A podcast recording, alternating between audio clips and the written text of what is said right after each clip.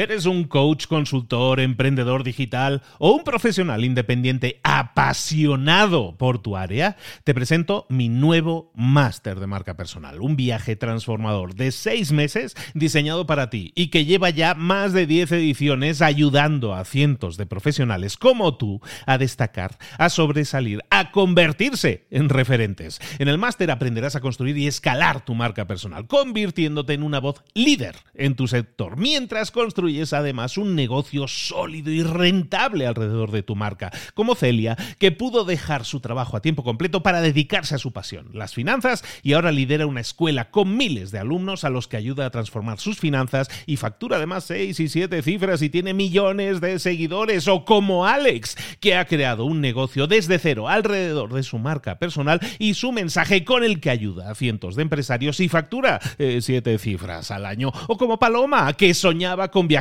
por el mundo y que ahora vive como nómada digital con cientos de miles de seguidores y más de 17.000 alumnos. Gracias al máster, su sueño pasó de ser una idea a una realidad rentable y reconocida.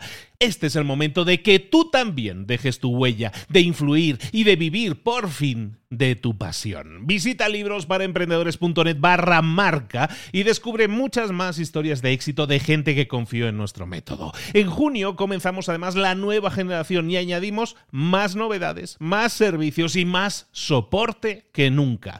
Únete a la élite de profesionales que ya están cambiando sus vidas. ¿Estás listo? ¿Estás lista para desarrollar tu marca personal y ser nuestra próxima historia de éxito? Pues visita librosparaemprendedores.net barra marca y comencemos. Hola, hola, esto es Mentor 360 y hoy vamos a hablar de resiliencia, de coherencia, hasta vamos a hablar de bandas de rock, vamos a hablar de motivación, de todo eso, solo solo si abres los ojos. ¡Comenzamos!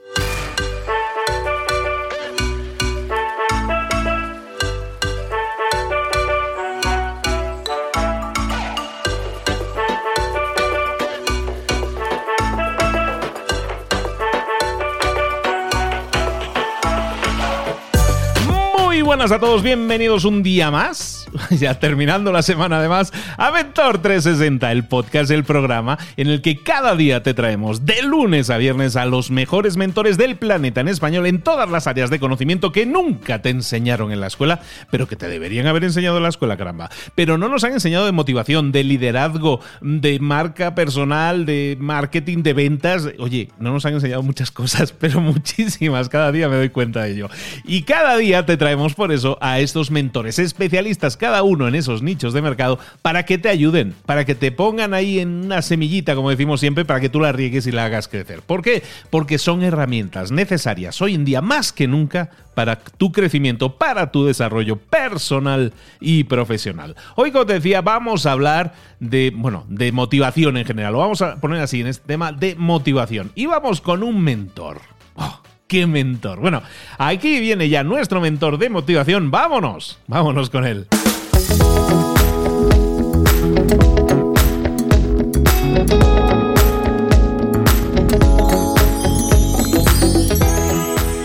Vamos a hablar con nuestro mentor del día. Hoy estamos hablando de motivación. Y si hablamos de motivación, hay dos palabras que lo definen aquí en Mentor 360. Rubén Turienzo. Rubén, buenos días, ¿cómo estás, querido? ¿Qué tal? Buenos días. Pues encantado de nuevo de estar por aquí. Y nosotros, como siempre, encantadísimos de tenerte y hablar de música y utilizar la música como excusa para hablar de nosotros mismos y nuestro desarrollo y crecimiento. ¿De qué vamos a hablar hoy? Un episodio curioso porque vamos a hablar de una de mis bandas favoritas y sin embargo vamos a hablar de sus eh, quizá errores o al menos eh, errores de comprensión por parte de sus fans y cómo ellos han sabido resarcirse de esto. Vamos a hablar de Green Day, es una banda maravillosa. Bueno, ellos les gustaría que dijésemos que es una banda de punk, pero bueno, si hablamos técnicamente o de manera estricta, realmente sería una cosa que llamaron happy punk o, eh, rock, realmente, ¿vale? No, son muy, muy punks. Y de hecho, precisamente eso es lo que vamos a hablar. Eh, de cómo la cultura punk o cultura punk eh, les excluyó y cómo algunas de las decisiones que ellos tomaron, pese a estar toda la vida intentando ser aceptados por la comunidad punk, eh, realmente ellos mismos con sus decisiones se quedaron fuera de eso. Vamos a hablar de resiliencia, vamos a hablar de, superación, vamos a hablar de no eh, bajar los brazos, vamos a hablar de muchas cosas gracias a los Green Day. Así que, eh, Luis, ¿te gustan Green Day? Pues me gustan, la verdad no los he escuchado tanto, conozco las canciones típicas, pero, pero vamos a descubrirlos un poco más, ya me están entrando ganas. Como siempre que mencionas grupos, digo, ay, tengo que recuperar, tengo que ponerme a escuchar y rememorar cosas de, ellos. ¿Qué nos explicas de ellos? Bueno, vamos a empezar hablando de, quiénes son estos chicos. Estos chicos al final son eh, tres, chavales de California que se juntan, empiezan a hacer, bueno, punk californiano o rock californiano, eso que luego llamaron happy punk, y, y realmente empiezan a tener mucho éxito desde el principio. Hay que pensar que desde el principio han tenido esa sombra de superación, de esfuerzo, de ir paso a paso y, no, y no decaer, porque el primer concierto de los Green Day eh, tuvo 30 personas. O sea, eh, imagínate luego cuando, cuando han tenido conciertos de decenas de miles o, incluso cientos de miles cuando cogemos conciertos tipo el Life Aid y cosas de este tipo, benéficas. El primer concierto eran 30 personas en el bar donde trabajaba la madre de Billy Joe, ¿no? Y ellos allí, sin que nadie les hubiese enseñado a tocar ningún instrumento, piensa que cada uno viene de, un, de una rama diferente, incluso Trecol, el, el batería, era payaso. O sea, realmente no, no, no, no, se dedicaba a esto y de hecho sus artes, digamos, mímicas y escénicas se muestran cada vez que puede, porque él es un auténtico payaso en el buen sentido de la palabra. Eh, encima del escenario. Y estas personas que, con, su primer concierto eran 30 eh, personas, eh, oye, que han acabado siendo una de las bandas más importantes e influyentes de la historia del rock, aunque todavía son jóvenes, pero de verdad que son súper importantes. Ahora bien, no vamos a hablar de eso, de la trayectoria, etcétera, ni siquiera vamos a hablar de que sean autodidactas, que es algo maravilloso, sobre todo porque la mayoría de los emprendedores eh, como los oyentes de tu canal, al final acaban siendo autodidactas, aunque tengan la mano y la ayuda de libros para emprendedores o de Mentor 360, al final todos vamos aprendiendo un poco sobre la marcha, ¿no? Vamos a hablar de, varias cosas curiosas de esta banda. Mira, ellos han querido ser siempre aceptados por la comunidad punk, ¿no? O sea, es decir, siempre. De hecho, tenían ciertos eh, gestos o ciertos, ciertas acciones que, en el fondo son muy punkis. Por ejemplo, cuando sacaron su disco Dookie, que fue su tercer disco y es el, es el disco con el que consiguieron vender 15 millones de copias, o sea, una auténtica barbaridad. En la contraportada eh, estaba Epi, o como dicen en Latinoamérica, Enrique, de Barrio Sésamo. Pues Jim Henson, o, o, bueno, la compañía de Jim Henson de Barrio Sésamo, les, les denunció Así que ellos, en vez de quitar a la figura de Epi, como lo llamamos en España y Enrique en Latinoamérica, lo que hicieron fue. ¿eh? Ernie también, Ernie también, es verdad, es verdad. Pues lo que hicieron fue tacharlo. Eh, que eso es una acción muy punk, es muy contestataria de, vale, voy a hacer lo justo para que tú no me puedas demandar, pero voy a eh, dejar como mi impronta de que no me has ganado, ¿no? Tú eres una, una gran multinacional, pero no me has ganado, ¿no? Ese tipo de acciones las hacían y y siempre querían proyectar esa parte de, eh, bueno, pues sí, de ambiente contestatario, anárquico, de lucha contra el sistema. Y esto es curioso. Ahora bien, ¿qué pasa cuando no somos coherentes con aquello que estamos diciendo? Es decir, ¿qué pasa si yo me paso más de 20 años diciendo, oye chicos, aceptadme que yo soy punk, mirad que, mirad qué punk soy, toda mi actitud en el escenario, mira lo que digo, mira mi comportamiento. ¿Qué pasa cuando mis propias acciones chocan contra eso? Por ejemplo, Green Day tuvo un disco que es para mí eh, su mejor disco y es uno de los discos de la historia del rock, que es American Idiot. American Idiot es una delicia de rock, eh, es una delicia de disco, es una delicia de momento el poder escucharla ahora. Yo le invito a todo el mundo a que se pongan American Idiot ahora y de repente escuchen cada uno de los temas es una maravilla y de, un tema que salen más de seis himnos, como podríamos decir, ¿no? Bien, pues, ¿qué pasa si los derechos de autor de American Idiot los cedes a Broadway? Pues hombre, ese ambiente contestatario y contra el sistema y un poco punky, pues queda un poquito, digamos, en duda cuanto menos. Porque Broadway es todo lo contrario. Ya he dicho en algún episodio que yo soy un amante de los musicales, pero Broadway es todo lo contrario. Es grandes multinacionales, grandes empresas, eh, sistema establecido, etc. ¿O qué pasa si haces una canción, aunque sea benéfica, que se llama The Saints Are Coming, con U2, cuando Bono, tú has criticado y la comunidad punk ha criticado muchas veces que Bono utilizaba su acción benéfica para ser más famoso y para vender más discos. ¿O qué pasa si a una, persona controvertida como Axel Rose eh, en el mundo del rock, cuando le van a meter en el Salón de la Fama, no encuentran a ningún rockero que avale el que Axel Rose tenga que estar en el Salón de la Fama y quien les avala es Green Day, Entonces, claro, está bien que Green Day sea fiel a sus valores y que al final haga ese tipo de acciones, pero chocan con aquella filosofía o aquel mensaje que han estado intentando vender. Es interesante esto porque podríamos hablar, gracias a Green Day, podríamos hablar de la coherencia, la coherencia entre lo que hacemos y lo que decimos, la coherencia entre lo que queremos y lo que hacemos para conseguirlo, la coherencia en general. A mí, repito, Green Day es una de las bandas que más me gustan, es una de las bandas con las que más me he divertido en directo, son increíbles en directo, la gente se lo pasa fantástico en sus conciertos pero nos dejan dos enseñanzas. La primera era negativa, la primera es la incoherencia. Es decir, yo creo que es importante ser coherentes y aquí ahora Luis hablaremos sobre eso. Pero la segunda y también muy importante, hemos hablado mucho de resiliencia. Y fíjate, si, habla, si vemos la resiliencia de Green Day, con cada uno de estos actos, a Green Day le han machacado los han machacado. Les machacaron cuando cedieron los eh, derechos a Broadway, les machacaron cuando colaboraron con U2, les machacaron cuando eh, fueron padrinos de Guns N' Roses, pero también les han machacado en ventas. Es decir, si nos vamos a lo que son ventas en sí, después del Dookie, que fue un, bueno, pues un álbum que llegó a número uno prácticamente en todos los países, sacaron Insomniac, que también tuvo bastante fuerza, y luego Nimrod, que fue un poquito, digamos, un poquito más flojo en ventas. Es decir, la gente consideraba que se habían acomodado. Ok, después de eso, sacan Warning, que es un disco menor, y después, cuando todo el mundo les daba ya por muertos, sacan American Idiot, número uno en prácticamente todas las listas. Después sacan eh, un siguiente disco que sigue teniendo número uno. Dicen que, debido a un poco al éxito de American Idiot, todo el mundo estaba esperando el siguiente.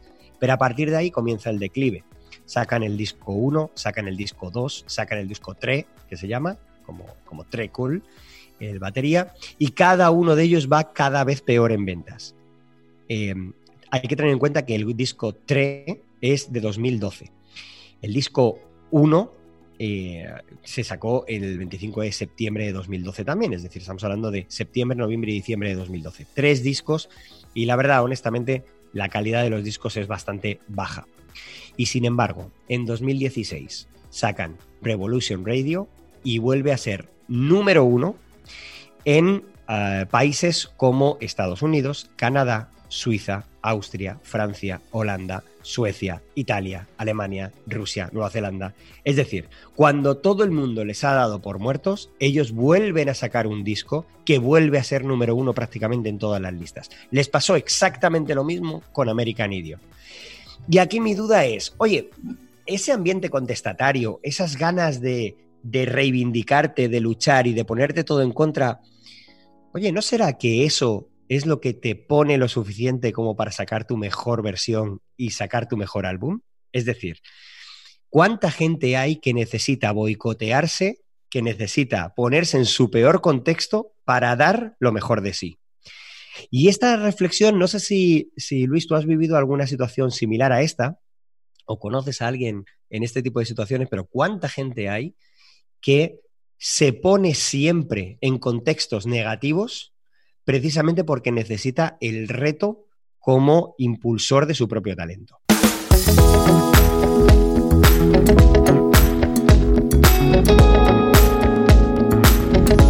Bueno, esa es un poco la, experiencia de Green Day, la enseñanza de Green Day.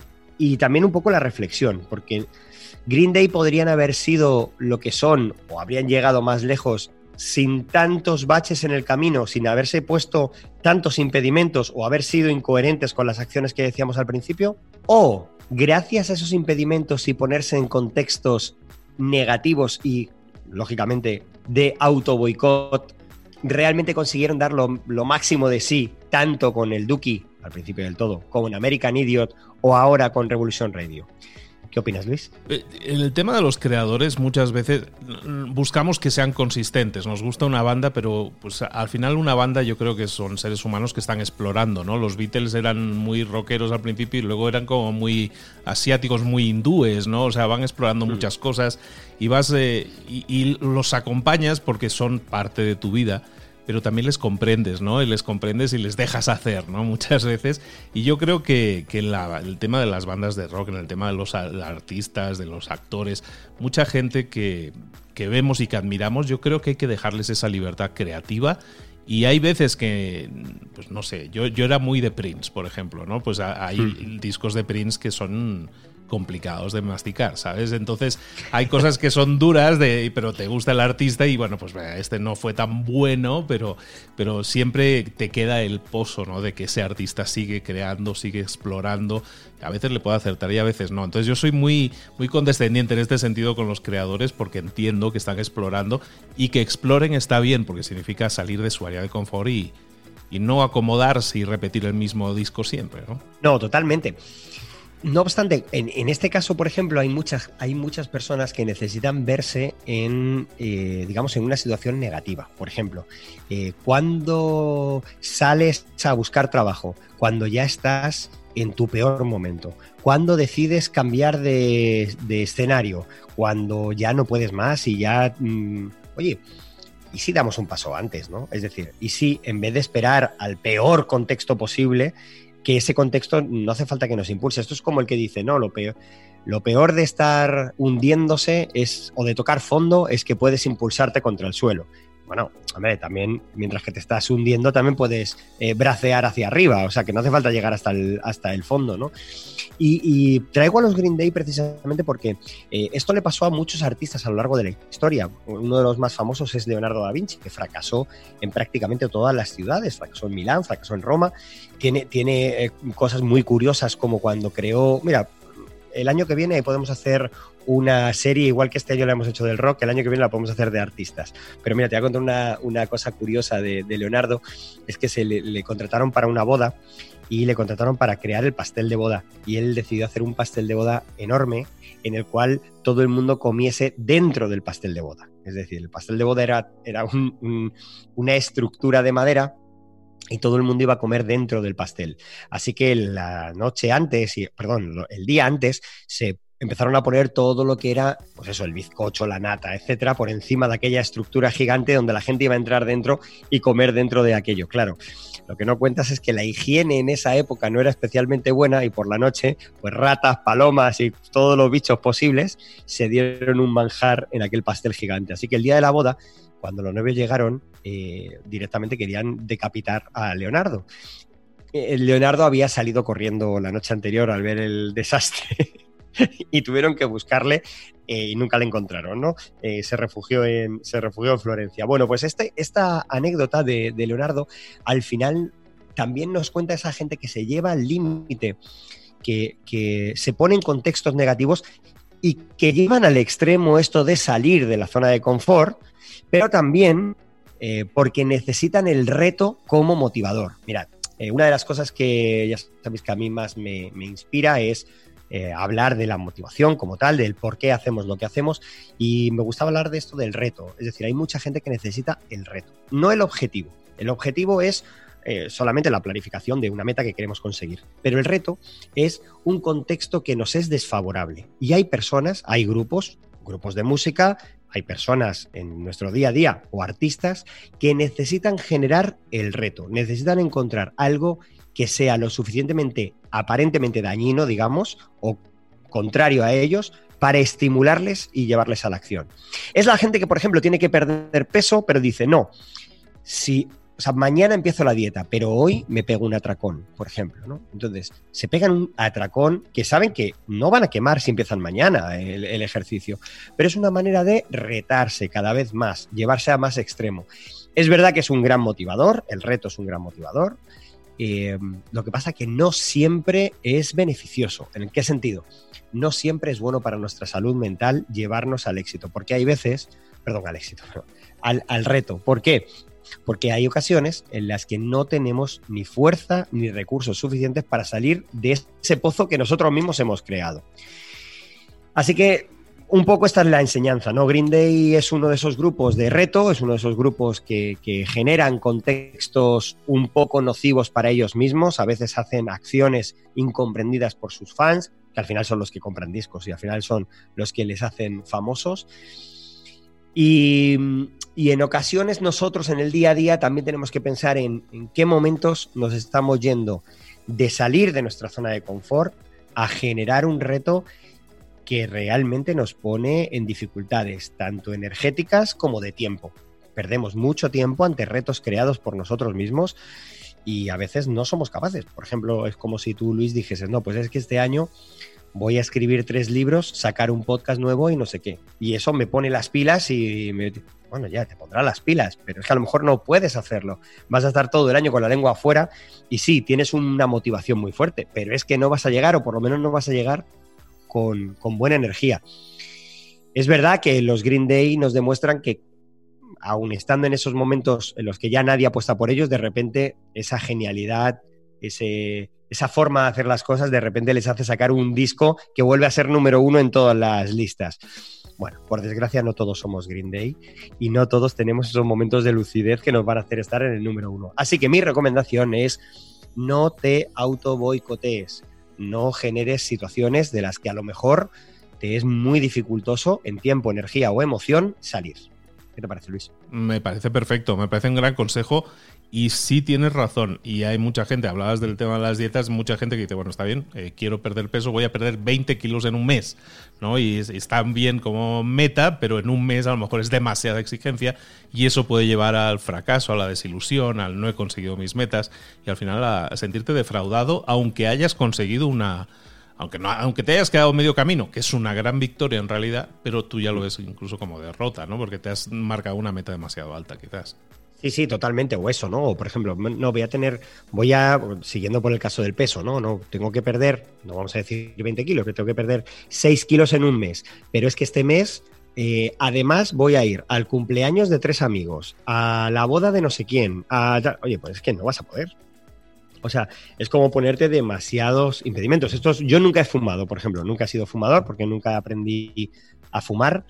Eh, gracias a una gracias a una propuesta que hubo de la Asociación Española contra el Cáncer en España que crearon un departamento que se llamaba los Smoke Busters pero esto ya lo contaré en otro, en otro momento.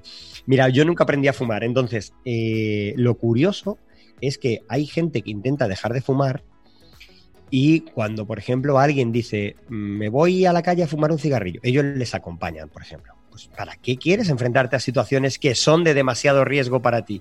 Y tenemos ese punto eh, casi, casi masoquistas en el que a veces nos enfrentamos a contextos que van, o sea, que son totalmente perjudiciales para nuestra motivación. Porque en el fondo estamos llevándonos al límite.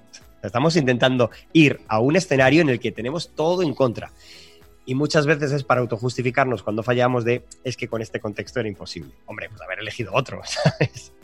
Sí, como, como exfumador te puedo, te puedo asegurar que es así y una de las cosas que más me costó fue dejar de fumar en mi vida, de las que más me ha costado. Y es precisamente porque asocias el fumar a otras cosas, entonces si sales de cena, pues te apetece fumar y todas esas cosas complicadísimo. Bueno, pues no te lo pongas difícil. Si quieres conseguir un reto, póntelo. Está muy bien, pero no te lo pongas tan difícil. Que el contexto te ayude. Si quieres bajar de peso, vacía la nevera de todas las cosas que puedan ser perjudiciales para ti. Ayúdate. Eh, pone el contexto correcto. Me gusta, me gusta como concepto, me gusta como consejo y ya sabéis, ponedlo en práctica, nos dejáis algún comentario en las redes sociales, en arroba Rubén Turienzo, en arroba libros para emprendedores y, y, bueno, pues Rubén, nos seguimos viendo por aquí más adelante y seguimos hablando de música seguramente, o de arte, o de todo eso que, de todas esas lecciones que podemos aprender y que podemos incorporar en nuestra vida para hacerlo un poco mejor. Muchas gracias, amigo. Gracias a ti, nos vemos prontito.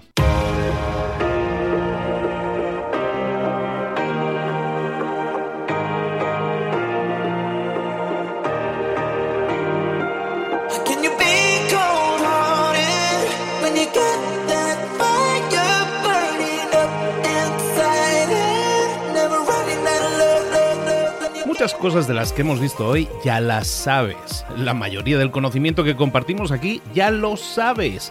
Sabemos lo que tenemos que hacer, sabemos lo que tenemos que evitar, lo que no tenemos que hacer, todo eso ya lo sabes. El único problema es que no lo ponemos en práctica, no pasamos a la acción y es ahí donde te necesito a ti y a tu compromiso.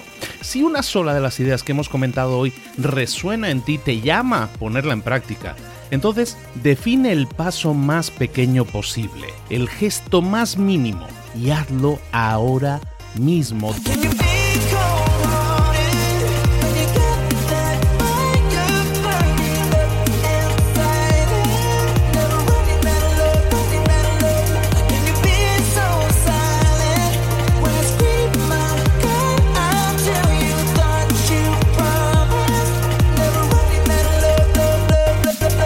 Hablo de crecimiento personal, pero también de crecimiento profesional. Expandir tu red de contactos, mejorar tus relaciones con los demás, aprender alguna cosa nueva, poner en práctica una pequeña técnica que te ayude.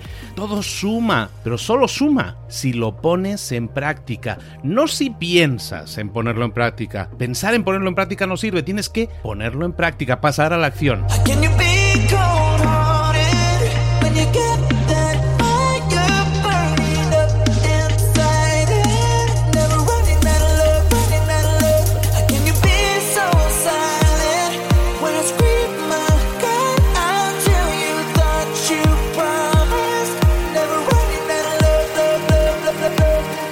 Acuérdate de este ingrediente secreto también. El ingrediente secreto es la actitud. Tu actitud. Tu actitud transmite. Si sales a la calle con ganas, la gente lo va a notar. Si sales a la calle sin ganas, la gente también lo va a notar. El mundo está ahí fuera, te está esperando, por lo tanto sal ahí fuera, sal a la calle y sal con ganas, sal con actitud. No esperes a mañana, ya sabes lo que tienes que hacer y ya sabes que lo puedes hacer hoy. No veas pasar la vida, vive la vida. Tienes las mismas 24 horas que tienen los demás, haz que valgan la pena. Entrega en estas próximas 24 horas tu mejor versión. Te esperamos aquí mañana para continuar creciendo. Te esperamos aquí mañana con más mentores, pero el día de hoy está completito delante de ti. Así que ponte en pie pisa fuerte, respira hondo, sal ahí fuera y conquista tu día. ¿Eres un coach, consultor, emprendedor digital o un profesional independiente apasionado por tu área? Te presento mi nuevo máster de marca personal, un viaje transformador de seis meses diseñado para ti y que lleva ya más de 10 ediciones ayudando a cientos de profesionales como tú a destacar, a sobresalir, a convertirse en referentes. En el máster aprenderás a construir y escalar tu marca personal, convirtiéndote en una voz líder en tu sector, mientras construyes es además un negocio sólido y rentable alrededor de tu marca, como Celia, que pudo dejar su trabajo a tiempo completo para dedicarse a su pasión, las finanzas, y ahora lidera una escuela con miles de alumnos a los que ayuda a transformar sus finanzas y factura además seis y siete cifras y tiene millones de seguidores, o como Alex, que ha creado un negocio desde cero alrededor de su marca personal y su mensaje con el que ayuda a cientos de empresarios y factura eh, siete cifras al año, o como Paloma, que soñaba con viajar por el mundo y que ahora vive como nómada digital con cientos de miles de seguidores y más de 17.000 alumnos. Gracias al máster, su sueño pasó de ser una idea a una realidad rentable y reconocida. Este es el momento de que tú también dejes tu huella, de influir y de vivir por fin de tu pasión. Visita librosparaemprendedores.net barra marca y descubre muchas más historias de éxito de gente que confió en nuestro método. En junio comenzamos además la nueva generación y añadimos más novedades, más servicios y más soporte que nunca. Únete a la élite de profesionales que ya están cambiando sus vidas. ¿Estás listo? ¿Estás lista para desarrollar tu marca personal y ser nuestra próxima historia de éxito? Pues visita librosparaemprendedores.net barra marca y comencemos.